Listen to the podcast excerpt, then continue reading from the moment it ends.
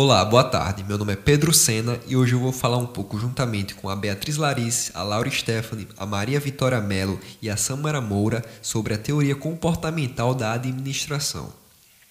Bom, a teoria comportamental da administração, ou teoria behaviorista, muito cuidado para não confundir com a escola behaviorista da psicologia, pois mesmo ambas se basearem no comportamento humano, a vertente da psicologia é baseada na comprovação experimental, em oposição ao subjetivismo da época, mas focando no indivíduo, estudando seu comportamento como estímulos, aprendizagem, reações e hábitos de forma concreta e empírica. A teoria que estamos falando se trata mais do comportamento organizacional do que do comportamento humano ou de grupos sociais, embora esses não tenham sido deixados de lado. A teoria comportamental da administração tem seu início com Herbert Alexander Simon. Porém, outros autores influenciaram e foram importantíssimos nessa teoria que vamos abordar ao longo do podcast. A teoria comportamental da administração possui as seguintes origens. Primeira, a oposição ferrenha e definitiva da teoria das relações humanas caminhou lentamente para um segundo estágio, a teoria comportamental. Essa passou a representar uma nova tentativa de síntese da teoria da organização formal com o enfoque das relações humanas. 2. A teoria comportamental representa um desdobramento da teoria das relações humanas, com a qual se mostra eminentemente crítica e severa, se bem que compartilha de alguns dos seus conceitos fundamentais, utilizando-os apenas como pontos de partida ou de referências e reformulando-os profundamente. A teoria comportamental rejeita as concepções ingênuas e românticas da teoria das relações humanas. 3. A teoria comportamental critica a teoria clássica, havendo autores que veem no behaviorismo uma verdadeira antítese à teoria da organização formal, aos princípios gerais de administração, ao conceito de autoridade formal e à posição rígida e mecanística dos autores clássicos. 4. Com a teoria comportamental deu-se a incorporação da sociologia da burocracia, ampliando o campo da teoria administrativa. Também com relação à teoria da burocracia, a teoria comportamental mostra-se muito crítica, principalmente no que se refere ao modelo de máquina que aquela adota para representar a organização. 5. Em 1947, surge um livro que marca o início da teoria comportamental na administração, o Comportamento Administrativo de Herbert A. Simon. O livro constitui um ataque aos princípios da teoria clássica e à aceitação, com os devidos reparos e correções, das principais ideias da teoria das relações humanas. O livro constitui o início das teorias das decisões. A teoria comportamental da administração surge no finalzinho da década de 40, com uma redefinição total de conceitos administrativos ao tecer críticas às teorias anteriores, o behaviorismo na administração não só reescalona as abordagens anteriores, como amplia o seu conteúdo e modifica sua natureza. Precisamos compreender as necessidades dos seres humanos para compreendermos o comportamento do indivíduo, e esse é o objetivo da teoria comportamental: entender que somos os resultados dos meios nos quais estamos inseridos. Bem, meu nome é Laura Stephanie e eu vou falar um pouco melhor sobre os autores, para que a gente possa entender qual o objetivo que eles tinham em relação à teoria comportamental da administração. A teoria comportamental inicia-se nos Estados Unidos, no final da década de 40, com o autor Herbert Alexander Simon, em 1947, com o livro O Comportamento Administrativo, no qual apresentava novos conceitos sobre o processo de tomada de decisões e limites da racionalidade. Outros autores também foram relevantes para a teoria comportamental, todos preocupados com o tratamento de problemas ligados à eficiência, buscando novas variáveis, como motivação, tensão e necessidades individuais para a solução deles.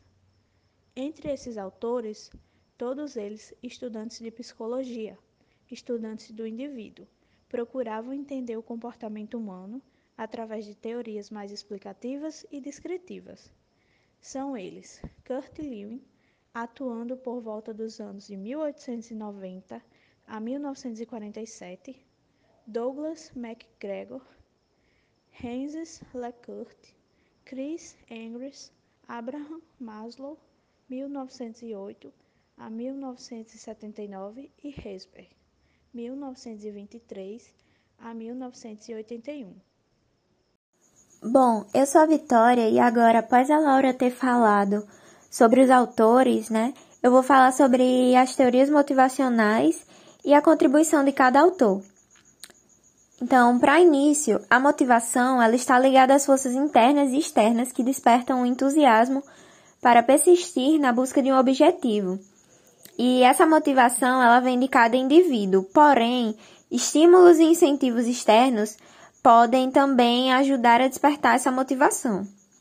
Na teoria de Maslow, que seria a teoria da hierarquia das necessidades, Maslow expressa que as necessidades elas deveriam estar em ordem hierárquica, desde as mais básicas até as mais elevadas.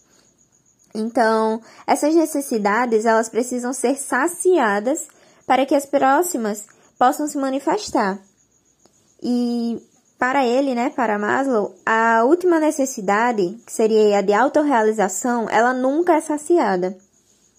Então, essas necessidades se dividem em fisiológicas, que envolve comida, água, salário básico, segurança, que envolve trabalho seguro, sem perigo de vida, sem poluição, sociais, que seria ter um bom relacionamento em grupo e bom ambiente de trabalho, estima, que envolve o reconhecimento e status da pessoa dentro da organização, e a de autorrealização, que, como eu falei anteriormente, ela nunca será 100% realizada, né? Assim, a pessoa ela nunca estará 100% satisfeita, porque envolve o crescimento profissional e o sentir que está aprendendo. Então, acaba sendo algo mais complexo mesmo, porque a pessoa ela nunca conseguirá saciar essa autorrealização. Já a teoria dos dois fatores, é, que é do autor Hesberg, ele dividia essa motivação em dois fatores, que seriam os fatores higiênicos ou extrínsecos e os motivacionais ou intrínsecos. Então, os higiênicos, eles estão relacionados ao ambiente de trabalho, onde o salário e as remunerações estão inclusas, como se fosse uma recompensa mesmo dada à pessoa que se esforçou para aquilo. Então, quando esses fatores eles não são atingidos, eles geram insatisfação. Mas quando são atingidos, eles geram não insatisfação. Já os fatores motivacionais, eles estão relacionados com o cargo, no caso, as tarefas que são desempenhadas pelo trabalhador. Então, seria aí a satisfação que o indivíduo sente ao atingir um resultado bom. Ligado a fatores psicológicos internos de cada indivíduo, quando esses fatores eles não são atendidos, eles geram uma não satisfação, mas quando eles são atendidos, eles geram satisfação. Já dentro dos estilos de administração, nós temos a teoria do X e Y, que seria do MacGregor. Então, ele trouxe a ideia de que pode-se enxergar as pessoas de duas maneiras distintas e contrárias. Ou seja, pode-se distinguir os funcionários de uma organização em dois perfis de personalidade e comportamento, sendo aí a teoria Y a mais positiva e moderna voltada para a confiança dos indivíduos, relacionada também à realidade do ser humano em ser ambicioso, com desejo de responsabilidade, de crescimento e de desenvolvimento dentro da organização, obtendo aí maiores e melhores resultados. Já a teoria X ela é baseada na desconfiança, sendo mais antiquada e negativa, onde o funcionário é tido como relaxado, que não gosta muito de trabalhar, que é estático, que tem uma limitação da iniciativa individual e falta de criatividade. Seria aí o grupo de pessoas que preferem ser dirigidas por outras. Ao contrário da teoria Y, né, que está mais voltada para um perfil que busca a responsabilidade de crescimento e de desenvolvimento dentro da organização, sem esperar é, ser mandado pelos outros. Quem fala agora é Beatriz Larice e eu vou apresentar mais duas proposições importantes da teoria comportamental. Primeiro são os sistemas de administração de Likert, onde ele definiu quatro perfis organizacionais, que são o autoritário coercitivo, onde esse perfil tem um controle muito rígido dentro da organização e é o mais duro dos quatro. O autoritário benevolente, que é uma variação do autoritário coercitivo, mas ele é um pouco menos rígido. O consultivo, que é um intermediário entre um perfil mais autoritário e um perfil mais participativo, mas ele pende mais para o lado do participativo. E, por fim, o perfil participativo, que é o mais democrático e acessível de todos. Mas, fazendo um resumo, a gente pode dizer que os perfis autoritários, coercitivos e benevolentes são perfis mais centralizados, que possuem a comunicação um pouco menos efetiva e eles exaltam mais as regras. Já o consultivo e participativo, eles são mais descentralizados, possuem a comunicação melhor e melhores políticas, mas ressaltando que não existe um perfil certo ou um perfil errado, mas é importante saber quais artifícios de cada tipo de perfil utilizar em cada situação. E, por último, a teoria das decisões que foi proposta por Herbert Simon. Essa proposta de Herbert Simon, ela dá uma ênfase maior ao comportamento humano relacionado às decisões. Mas o que seria a tomada de decisão? Seria um processo responsável pela escolha da melhor solução para um problema ou oportunidade. E essa teoria diz então que todos os funcionários e colaboradores dentro de uma organização, eles são capazes de ter uma participação ativa, consciente e racional em relação às suas escolhas, decisões dentro da organização.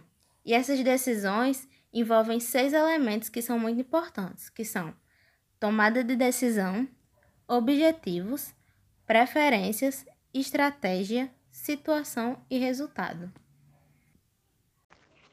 Olá, meu nome é Samara Moura e eu vou falar um pouquinho mais sobre a contribuição da teoria comportamental para a administração. Levando em consideração, tá bom, a palavra dos meus colegas anteriormente e os trabalhos dos sociólogos e psicólogos na organização empresarial, também citado anteriormente. Como também o livro de Chiavenato, da edição de 2011, que serviu para estudo desse nosso podcast. A teoria comportamental impactou as organizações empresariais no que se diz respeito a ver que as pessoas, os indivíduos que estão ali desenvolvendo suas atividades, desde a gestão até o funcionário operacional, fazem parte de um todo organizado, a instituição, que essas pessoas é, têm anseios, desejos, os quais nem sempre são sanados na organização. Pensando nisso, é, levou-se em consideração né, a sanar ou minimizar as necessidades básicas desses funcionários, como foi já citado pela minha colega Vitória, né, a sanar essas necessidades que são alimentação, que são é, algo do seu básico. Podemos citar também aqui no nosso país que essas ideias, elas não apenas fomentaram nesse tipo de pensamento, mas também fomentaram em decisões na legislação. Aqui no nosso país, nós temos a consolidação das leis trabalhistas, a nossa CLT, que, é, que intervém por meio das leis o estabelecimento de algumas normas para empregadores e empregados devem cumprir. Por exemplo, o tempo mínimo e máximo do trabalho, a necessidade do descanso e do almoço, o ambiente que favoreça o desenvolvimento pleno do trabalho pelo empregado, fornecimento de equipamentos que protejam o indivíduo na sua é, função, tá bom? O EPI, e todos esses anteriormente citados servem como exemplos, tá bom? Dessa, dessa, desse impacto, né? Podemos dizer, das, das ideias dos nossos sociólogos já antes citados. Com isso, o empregador se beneficia de uma mão de obra motivada ao trabalho né, onde se sentem seguros naquela instituição, fazendo com que os resultados sejam vistos depois. Sendo assim, conseguimos ver que o benefício da teoria comportamental, não só o colaborador, mas para a cadeia de interesses gerado dentro de uma instituição, onde o lado é resguardado em suas necessidades primárias e a secundária, na caso do empresário, no desenvolvimento pleno de qualidade das atividades na instituição.